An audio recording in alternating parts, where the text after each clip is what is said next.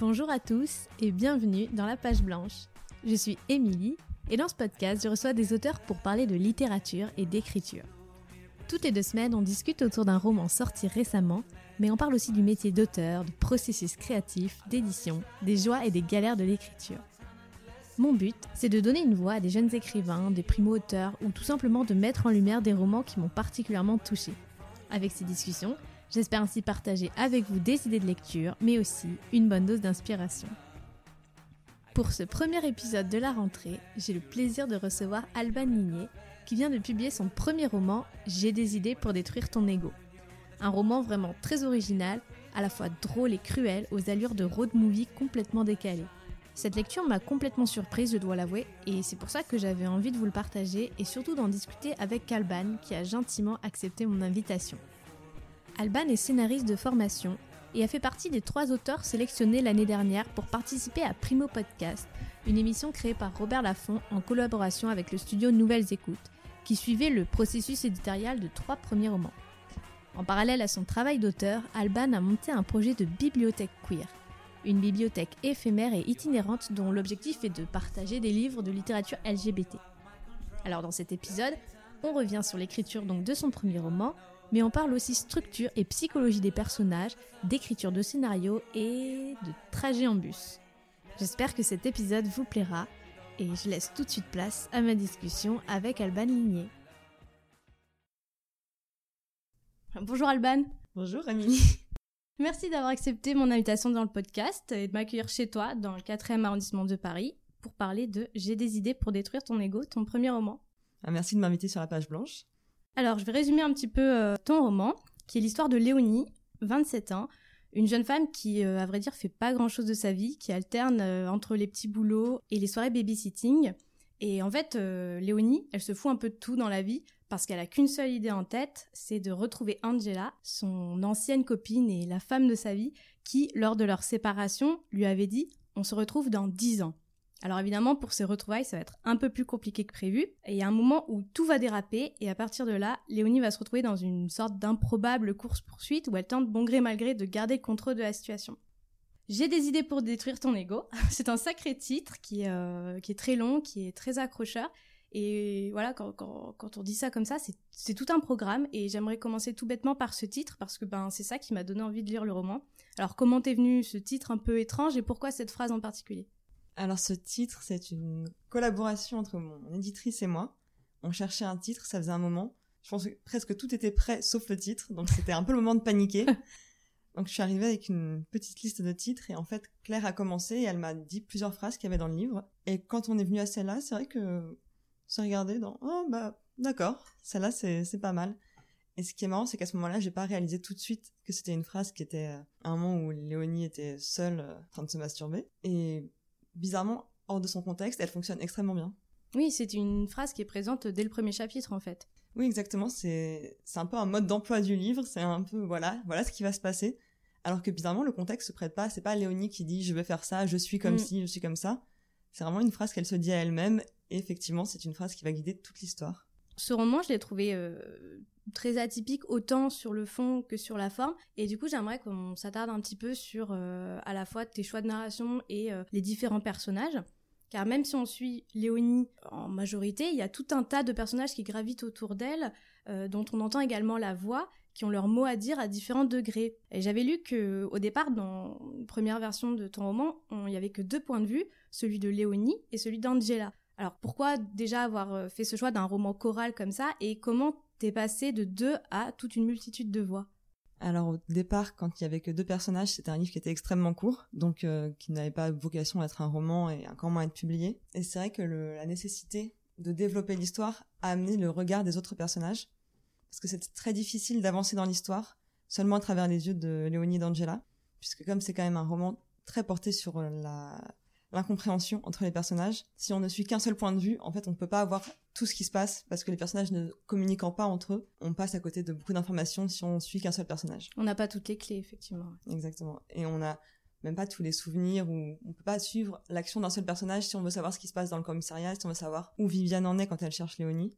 C'est vrai qu'il y a des personnages qu'on voit qu'une seule fois, mais qui permettent de donner un peu de contexte à ce qui se passe.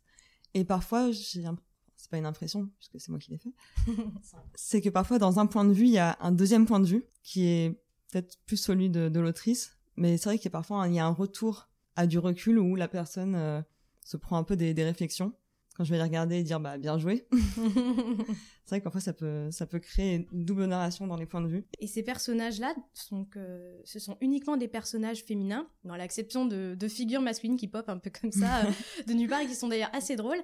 Mais euh, globalement, on n'a que des personnages féminins. Et alors, avant d'entrer dans le détail, on, on, peut remarquer que ces personnages, ils sont, euh, ils jouent souvent avec les limites de la marginalité. Euh, ils vivent euh, au jour le jour, répondent à leurs désirs du moment, ont pas vraiment de famille, ou en tout cas vivent leur vie comme ça. C'est des personnages qui sont assez seuls, mais en même temps recréent des liens comme elles peuvent entre elles et avec cette euh, structure chorale qu'on a évoquée. ça m'a donné l'impression comme ça d'une toile de liens tissés entre, entre toutes ces femmes. Alors je vais filer la métaphore d'insectes. C'est vrai que Léonie se travaille un peu dans, dans Paris, dans Châtelet, comme une libellule qui chope les moucherons au vol dès qu'elle peut en trouver. Mais en même temps, c'est vrai qu'on voit cette espèce de constance qu'elle a avec Laure. Et c'est vrai que même si elle est seule et qu'elle se veut très indépendante, finalement, elle revient un peu toujours euh, aux mêmes choses. Et on voit qu'elle n'est pas très, fan de solitude. D'ailleurs, son seul objectif, c'est d'être enfin deux. C'est intéressant cette relation qu'elle entretient avec euh, le personnage de Laure. On voit dans ces moments-là le double aspect de la personnalité de, de Léonie. Parce que Léonie, je trouve que c'est un, vraiment un très très beau personnage euh, d'anti-héroïne à la fois attachante et antipathique qu'on a envie d'aider, de comprendre et qui en même temps est un petit peu euh, complètement barré et qui a des fois des attitudes complètement contradictoires qui peuvent se montrer très cruelles ou à l'inverse très tendres. Oui, c'est vrai que Léonie c'est un peu un oxymore, elle a un peu tout son contraire. c'est ce qui en fait quelqu'un qu'on peut pardonner parce que même si elle fait énormément d'erreurs pendant tout le roman, c'est vrai que c'est des erreurs qui sont à chaque fois assez humaines, elle fait confiance à des personnes qui ont l'air fiables ou d'un point de vue externe pas du tout mais c'est vrai qu'on peut comprendre où elle place ses espoirs et son égoïsme. Et c'est vrai que même si elle se contredit beaucoup, c'est là où on peut se retrouver en elle. Il y a des temps où on la sent beaucoup plus vulnérable ou alors beaucoup plus sensible à autrui, par exemple dans sa relation avec euh, Eulalie, qui est la petite fille qu'elle garde, où là on voit un autre aspect aussi de la personnalité de Léonie. Oui, c'est vrai, on le voit aussi quand euh, Léonie et Virginie partent dans l'Oise, où Léonie, pour la, quasiment la seule fois du roman, peut se reposer sur quelqu'un et n'est pas la seule personne qui doit tout gérer et faire en sorte que les choses se passent bien. D'ailleurs, elle ne se passe jamais bien quand c'est elle qui gère. Mais c'est vrai qu'elle a ses moments de fragilité et puis de toute façon, on voit quand même qu'au fond d'elle, elle aspire à la paix, même si c'est pas du tout ce qu'elle provoque. Oui, exactement. Euh, que c'est, elle est pas juste, fait pas juste n'importe quoi par, par pur plaisir ou par pure provocation. Donc ça, c'est intéressant. Ça renforce un peu la complexité du personnage, qui est pas simplement un personnage borderline comme ça. Oui, non, elle a rien de, de trash finalement. Elle essaye juste de se débrouiller comme elle peut avec sa solitude, ses angoisses. Ouais, et un peu comme tout le monde, quoi. Oui, exactement. Même si elle, elle le fait de façon un peu plus poussée parce qu'elle a beaucoup moins de, de limites. Mais c'est vrai qu'elle représente un peu tous ces gens qui essayent de se débrouiller et de se créer une stabilité affective, mais sans trop y arriver. Et Angela, euh, elle est vraiment en haut de la pyramide. C'est un peu le, la reine des prédatrices. Elle attire euh, toutes les convoitises. C'est une figure de, de, séductrice très fascinante. Et euh, je pense que c'était intéressant comme personnage en tant qu'auteur à créer. Alors c'est vrai qu'Angela, c'est un des personnages qui m'a le plus intéressé au moment de l'écrire, parce qu'un peu comme euh, Léonie, elle, est, elle a des contradictions, mais qui sont moins contradictoires. Mais elle, est, elle reste complexe dans le sens où elle est très séductrice, mais elle s'en veut beaucoup à elle-même. Elle se fait beaucoup de mal, un peu comme si la nuit, elle se redonnait à elle-même ce qu'elle fait aux autres pendant la journée. Ce qui est assez, euh, assez intéressant comme façon d'expier tous les jours ces, ces espèces de, fautes qu'elle qu'elle commet en séduisant euh, tout le monde, en trompant sa copine, en mentant, en projetant des choses devant les gens qui, qui n'existent pas. Alors il y a bien sûr Léonie Angela et plein d'autres personnages. Moi personnellement j'aime euh, beaucoup Cassandre. C'est un personnage qui est très très bizarre euh, parce que quand on lit les, voilà les, passages euh, de Cassandre, on a l'impression que Cassandre elle est un peu à côté de la plaque et en même temps c'est un, personnage assez essentiel et qui joue à un moment un rôle pivot donc et elle est très drôle à sa façon et en même temps très intrigante. Alors Cassandre, il y a un moment je me suis demandé si c'était pas son histoire que j'écrivais en fait, ce qui était très bizarre parce qu'elle apparaît pas si souvent que ça. Mais par exemple, le passage de Cassandre et Virginie, où elles fument leur joint et elles discutent, c'est arrivé plus tard parce que d'un seul coup, j'avais envie de parler plus de Cassandre. J'avais envie de lui rajouter des touches ici et là. Et alors, dans la suite du roman qui est en préparation, on voit beaucoup plus de Cassandre. Mais c'est vrai que c'est un peu ce personnage narrateur qui est à la fois totalement dans l'action et totalement dans le fait de raconter ce qui se passe. C'est un peu l'envoyé, voilà, c'est un peu l'envoyé de l'autrice. Euh, va voir ce qui se passe et essaye de pas tout casser. Bon, ce qu'elle fait quand même toutes ces femmes, euh, quelle que soit leur, euh, leur, leur euh, présence en fait dans, dans, la narration, elles ont toutes une vraie épaisseur psychologique et ça sent, on sent cette densité à la lecture. Donc, comment tu as abordé ce travail sur la psychologie des personnages et qu'est-ce qui a été le plus le, plus long, le plus difficile dans ce travail? Parce que je trouve que c'est pas facile de rendre des personnages aussi vivants comme ça. Alors déjà, c'est très gentil, merci beaucoup. Alors, ce qui s'est passé, c'est qu'avant de commencer à écrire, j'avais quand même pas mal réfléchi les personnages. Et je pense qu'en fait, il faut les considérer plus comme des, personnes que comme des, juste des personnages qui exécutent des actions précises dans un roman. C'est vrai que quand je, quand j'écris un passage sur un personnage, c'est un, tout petit moment de sa vie. Mais pour moi, j'ai quand même un, un, contexte qui me permet de, de l'ancrer dans une réalité. Et c'est là où c'est plus facile d'imaginer, enfin de connaître ses réactions, de savoir ce qui va lui plaire ou pas et comment elle va réagir. Mais en fait, il existe, euh, enfin chaque personnage existe complètement en dehors de l'histoire, à sa propre euh, backstory, sa propre euh, histoire familiale ou je sais pas quoi, qui fait qu'en fait, une fois que tu l'écris, même s'il a que quelques pages ou quelques chapitres, il est complètement présent. Oui, exactement. Je trouve que même pour les personnages où où c'est pas forcément dit, donc ses parents font si, mm. elle vient de là je pense que dans leur réaction et parfois dans leur démarche, on sent quand même plus ou moins qui elles sont. Et du coup, euh, toi, ce serait qui ton personnage préféré dans tout ça? Pour être franche, ça dépend vraiment des jours. C'est une bonne, bonne réponse parce que chaque personnage a vraiment euh, des humeurs, ou en tout cas, euh, je pense que tu peux plus ou moins apprécier certains en fonction de ta propre humeur. parfois, on a besoin de certains personnages dans notre vie et, et d'autres à d'autres moments. Alors, j'ai lu aussi beaucoup euh, que j'ai des idées pour détruire ton ego, c'était un roman sur le désir. Et euh, bon, c'est vrai, c'est vrai qu'il y a cette question euh, du désir qui est jamais assouvie, que Léonie, Angela et, les autres elles font penser aux Danaïdes de la mythologie ou qui sont condamnées à remplir éternellement leur tonneau dont le fond est troué. Et dans le roman, les filles tentent vraiment comme ça d'assouvir leur désir et trouvent jamais pleinement satisfaction et ça recommence encore et encore. C'est vrai que c'est vrai que malgré tout, ça reste, cette question reste prégnante dans le roman. Oui, absolument. Après, c'est vrai qu'on ne s'étonne pas trop qu'elles doivent recommencer à chaque fois, vu les tentatives un petit peu vouées à l'échec qu'elles entreprennent. Donc c'est vrai qu'on attend peut-être qu'elles apprennent de leurs erreurs. Pour enfin assouvir ce désir, faudrait peut-être commencer par euh, réfléchir un petit ça. peu. Faut réfléchir et pas simplement euh, être dans, dans, dans l'action un peu spontanée et à, croire euh, que la fuite en avant. Ouais, exactement que les choses vont arriver comme ça et, un peu se, voiler la face parce que je pense que bon, se voile souvent la face Léonie quand même. Bah, on la voit très déçue à chaque fois que la moindre petite chose ne fonctionne pas, mais en fait, quand on regarde le, truc dans son contexte, c'est vrai qu'on comprend que ça ne fonctionne pas. Oui, et puis on a envie de, la prendre par le bras et lui dire mais hey, oh, réveille-toi, enfin c'est oui ça va pas marcher, ça, ça va pas le faire ça. Ça va pas le faire du tout. Ouais, mais on voit aussi là où elle veut en venir. Oui on comprend. On pourquoi elle pense que ça pourrait le faire. D'ailleurs, ça pourrait le faire. Et, ouais. juste que non. Et c'est ça qui la rend. Voilà, elle reste humaine et on se dit pas oh là là quelle, cruche ou je sais pas, tu vois. Merci pour elle. c'est euh, voilà, son désir, on comprend sa, nature et d'où il vient et on comprend son besoin. C'est peut-être plus une question de besoin que de désir, son, besoin comme ça de plus être seule ou de d'être aimée en retour et donc euh, elle finit par être très touchante. En même temps, moi, ce que vraiment j'ai trop aimé aussi dans, dans le roman, c'est que c'est vraiment un roman très très drôle. Alors, pas du genre à s'esclaffer, euh, voilà, à éclater euh, de rire. Enfin, je précise parce que voilà, chacun son niveau d'humour. Donc, si je dis ça et qu'après on dit euh, le roman il est pas super drôle, voilà. Mais moi, ça m'a fait beaucoup rire parce qu'il y a plein de petites formules, des petites saillies improbables de, qui, qui, qui, donnent vachement de, de couleur à l'histoire. Et l'humour, il vient aussi pour moi de, de la narration, parce que le, le narrateur, donc le récit est fait à la troisième personne, donc il y a un narrateur ou une narratrice qui se moque comme ça de tous ces personnages, il y a beaucoup de cynisme et surtout beaucoup d'ironie, et ça, ça fait du bien parce que hum, ça permet d'assouplir un peu le texte et ça contrebalance bien l'aspect violent ou un peu glauque qu'il pourrait y avoir à certains passages. Donc est-ce que c'est voulu, est-ce que c'est genre naturel euh, pour toi d'écrire comme ça? Enfin, comment t'as envisagé cette, ce rapport entre voilà l'humour, le cynisme, ton propre rapport au personnage? Alors chez moi, c'est extrêmement naturel d'utiliser l'humour comme euh, comme réponse à à peu près tout. Mais c'est vrai qu'il y a beaucoup de gens qui ont trouvé ce texte plutôt dur ou triste ou violent ou, comme tu disais, glauque. Et c'est vrai que j'ai l'impression que c'est un peu générationnel parce que dans notre génération, il y a plus de gens qui l'ont trouvé drôle. C'est peut-être un humour qui est un peu, euh, je sais pas, plus, euh, plus de, ces années-là. Mais en tout cas, oui, pour moi, ça me donne vraiment l'occasion de juste de mettre un peu de recul et de dire, d'accord, c'est pas super ce qui leur arrive, mais attendez, c'est quand même un petit peu drôle quand on voit comme ça.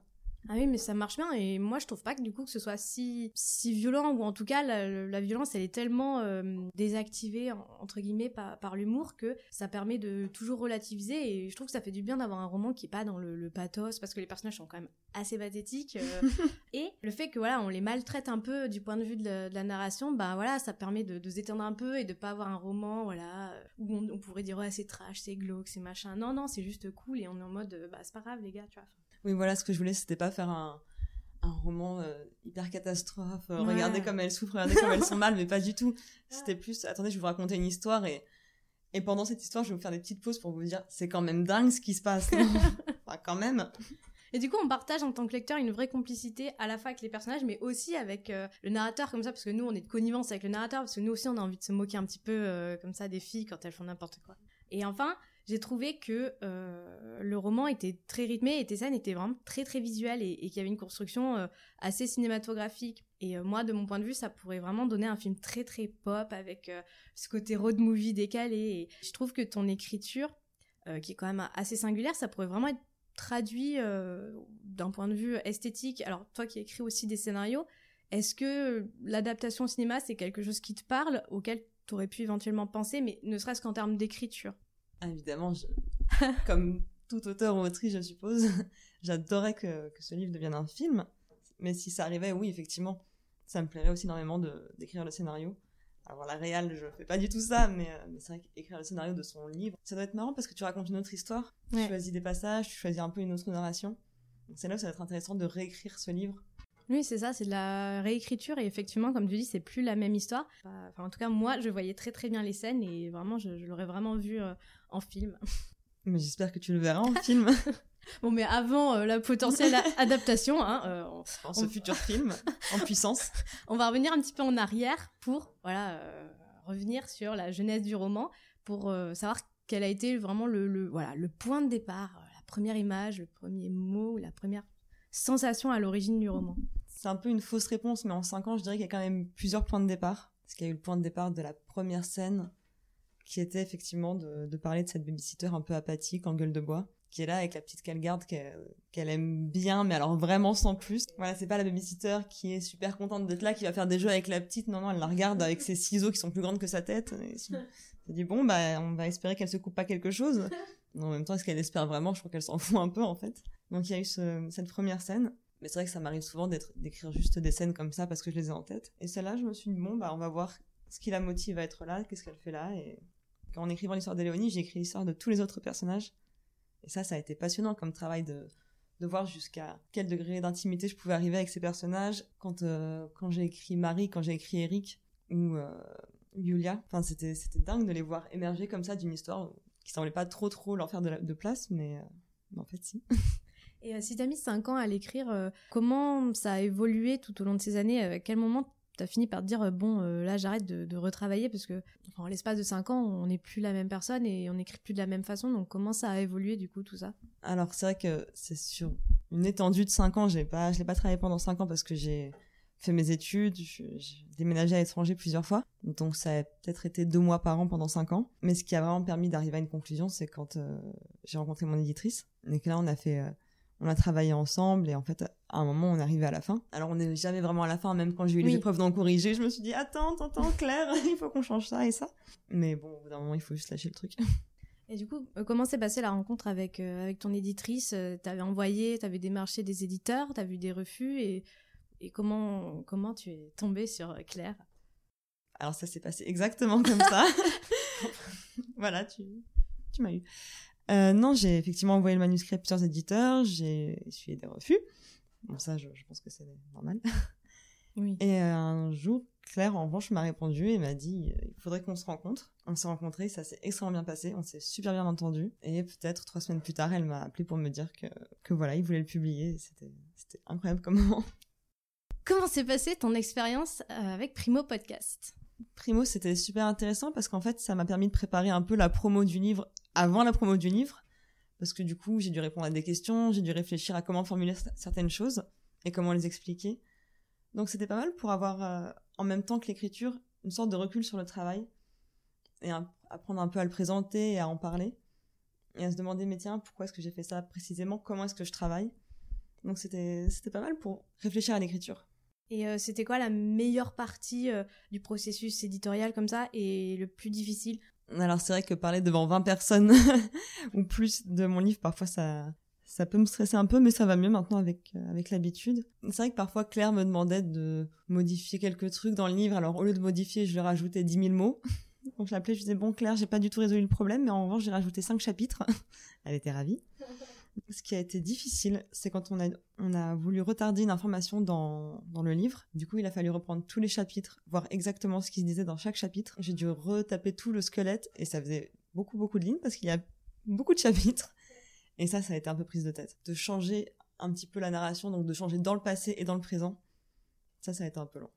Et euh, la meilleure partie euh, du processus éditorial? Tout le temps.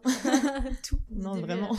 Bah, L'écriture, la rencontre avec l'éditrice, avec le- tous les gens de Robert Laffont et de Primo. Et le moment de, j'imagine aussi, où l'objet livre apparaît pour la première fois, ça doit être euh, assez impressionnant. Ça fait quelque Alors, chose. c'est vrai que c'est hyper émouvant, mais un truc assez euh, fataliste où tu te dis, bah voilà, tu peux plus vraiment le, Ah, tu peux plus faire machine arrière. Ouais. Bah, c'est pas machine arrière parce que en général, tu n'as pas très envie de faire machine arrière vu que tu as bien travaillé et que tu es content d'être d'en être arrivé là. Mais voilà, tu te dis tout le plaisir que tu avais à travailler dessus, en fait, c'est fini maintenant parce que c'est un objet et qu'il est plus vraiment à toi. Donc c'est vrai qu'il y a un peu quelque chose de, de l'abandon. Tu te dis, ah, bah, c'est un joli objet, c'est, ça n'a plus rien à voir avec mon document Word. Mais, euh, mais non, mais c'est vrai, tu le vois plus euh, comme avant. La meuf beaucoup trop émotive. Alors, euh, donc ça, là, on est en train de parler donc euh, de ton roman, mais euh, je disais tout à l'heure que tu es aussi scénariste. Alors, est-ce que tu pourrais nous parler un peu de voilà ton parcours de scénariste, de ton travail de scénariste? Moi, je trouve ça très intéressant, comme c'est un autre métier de l'écriture. J'imagine qu'il y a voilà quelques différences entre l'écriture scénaristique et l'écriture romanesque. Alors c'est vrai que j'ai toujours voulu écrire, donc quand je me suis demandé ce qui existait comme métier dans l'écriture, je suis allée assez rapidement vers le scénario. Donc j'ai fait un master en écriture qui nous formait à l'écriture pour la télévision et le cinéma. Et ensuite j'ai commencé à travailler très rapidement sur des séries courtes. J'ai pas mal travaillé pour la jeunesse, ce qui est marrant parce que ça change beaucoup du ton de mon roman. Mais c'est bien d'avoir euh, cette espèce de, de fourchette euh, de ton et de sujets qu'on Ouais. peut aborder. Les dragons, le sexe, tout ça quoi. Et c'est vrai que c'est très différent comme écriture. Après, quand j'écris, quand j'écris pas pour le, le travail, par exemple, je peux parfois écrire des extraits de théâtre ou de la poésie. C'est vrai que je pense que pour chaque histoire, il y a un peu une, un format qui lui convient le mieux. Donc, euh, donc c'est vrai que le scénario, c'est une écriture très différente, qui est beaucoup plus codifiée. Je me sens parfois un peu moins libre, non seulement parce qu'il y a des contrats qui vont avec, mais aussi des contraintes euh, techniques. Mais en même temps, c'est vrai que les deux peuvent être un peu complémentaires parce que écrire un bon scénario, ça va passer par des mots assez précis, un peu comme écrire une bonne description de roman. Et le scénario, ça va permettre aussi de mettre pas mal d'images dans un roman, donc euh, non, ça se nourrit.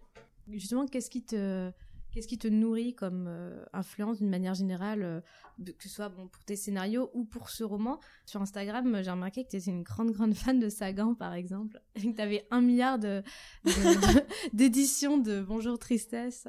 Je suis tellement contente, là, je viens de récupérer une nouvelle édition originale de Aimez-vous Brahms, je suis tellement contente. Oui, j'aime beaucoup Sagan. c'est vrai. Euh, bon, après, je n'aime pas que Sagan, mais c'est vrai que ça a été mon premier coup de cœur euh, d'autrice quand j'étais jeune et j'étais beaucoup plus monomaniaque que maintenant. Donc c'est vrai qu'une fois que j'ai commencé à l'aimer, j'ai acheté tous ses livres dans toutes les éditions possibles et imaginables. Mais euh, d'un autre côté, bon, ça rejoint un peu mon projet de bibliothèque euh, queer.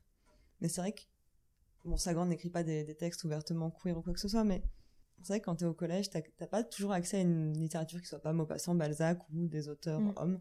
Donc en fait, c'est vrai que Sagan a été un peu cette première fenêtre où je me suis dit ah bah chouette, des femmes qui écrivent et qui écrivent d'un point de vue de femme, ce qui changeait pas mal de ce qu'on nous faisait lire à l'école. Ensuite, j'ai découvert un tas d'autrices. euh, Par exemple, le Mercure d'Amélie Nothomb, c'est un livre qui m'a énormément marqué, que j'ai lu peut-être cinq Ah, fois.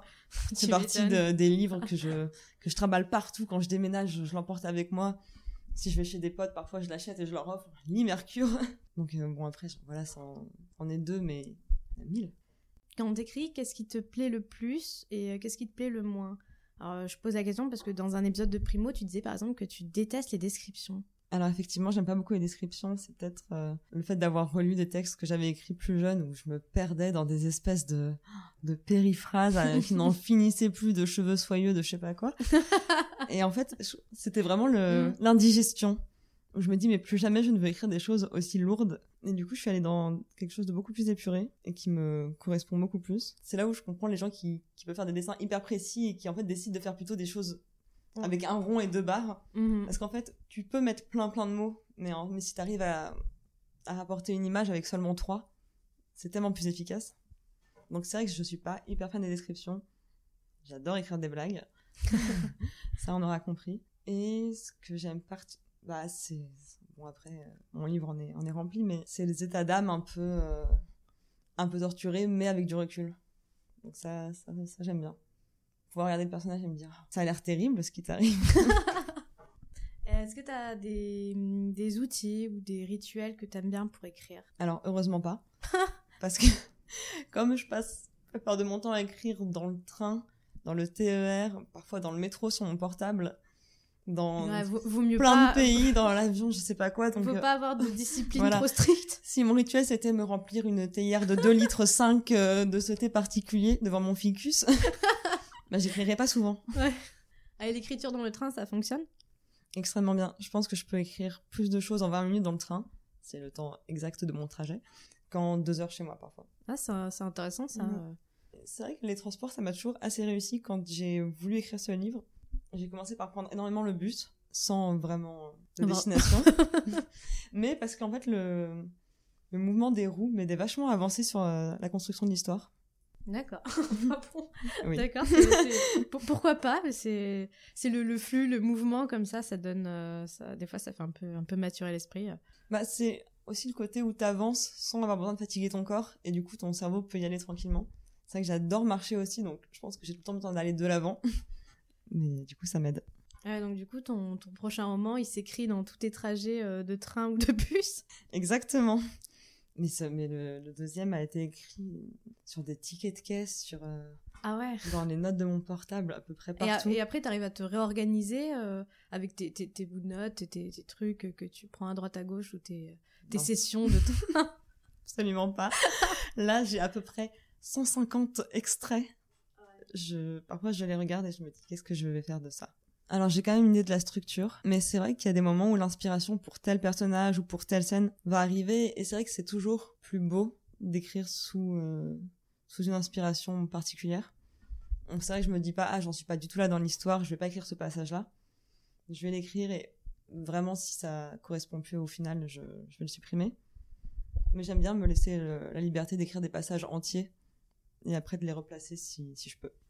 Alors j'en arrive déjà à ma dernière question. Euh, est-ce qu'il t'arrive d'être confronté à la page blanche? Alors d'après ce que tu m'as dit, je suis pas sûre si tu te laisses porter par le, mouvement du train, du bus et euh, par euh, voilà cette inspiration comme ça qui vient juste à tel ou tel moment. Mais je pose quand même la question est-ce que voilà la page blanche ça te parle? Pas vraiment. Pour être honnête, c'est vrai qu'entre la poésie, les scénarios, parfois j'écris juste des textes comme ça donc j'ai rarement l'occasion d'être confrontée à la page blanche, déjà parce que la plupart du temps, il faut que je m'y mette, donc j'ai pas le choix. Et puis sinon, je vais, je vais juste écrire pour le plaisir. Merci beaucoup, Alban. Merci à toi. Alors, je recommande mille fois J'ai des idées pour détruire ton ego, qui est publié aux éditions Nil. Alors, si on veut un roman euh, original, euh, prenant et en fait, tout simplement, euh, bah, un roman qui change et qui fait du bien, bah, avec ça, on sera servi. Donc, merci à toi. Merci. Pour suivre toute l'actualité d'Alban, vous pouvez la retrouver sur Instagram. Je vous mettrai directement le lien de son compte dans la description du podcast. Et si vous êtes intéressé par tout ce qui touche aux coulisses de l'édition, tous les épisodes de Primo sont encore disponibles sur toutes les plateformes de podcast. C'est assez intéressant de voir le parcours à, à accomplir entre le moment où un auteur rencontre son éditeur et le moment où le livre est publié on a accès à toutes les coulisses, autant les moments de joie que les moments de doute, et je trouve ça vraiment très intéressant, notamment quand il s'agit de publier un premier roman. Ces dernières semaines, la page blanche a connu un énorme pic d'audience, alors merci à tous d'avoir écouté les précédents épisodes pendant tout l'été. Ça me fait extrêmement plaisir de voir que vous êtes de plus en plus nombreux à écouter ces conversations littéraires. D'autant qu'avec la rentrée, j'ai découvert de nouveaux romans formidables qui me tardent de vous présenter. Je vous prépare également quelques nouveautés pour cette nouvelle année qui démarre. J'ai vraiment envie de développer ce projet que j'ai commencé il y a déjà 6 mois. J'ai envie de vous proposer d'autres contenus, toujours en lien bien sûr avec la littérature et l'écriture. Mais ça, je vous en reparle très bientôt, dès le prochain épisode. En tout cas, si vous avez aimé ce premier épisode de la rentrée littéraire, N'oubliez pas de laisser une note sur Apple Podcast et de le partager autour de vous. Avec le bouche à oreille et les réseaux sociaux, le podcast peut vraiment élargir son audience et ça donne aussi plus de visibilité aux auteurs que je reçois. Voilà, c'est tout pour aujourd'hui. Merci d'avoir écouté cet épisode et je vous donne rendez-vous dans 15 jours pour un nouvel épisode de La Page Blanche.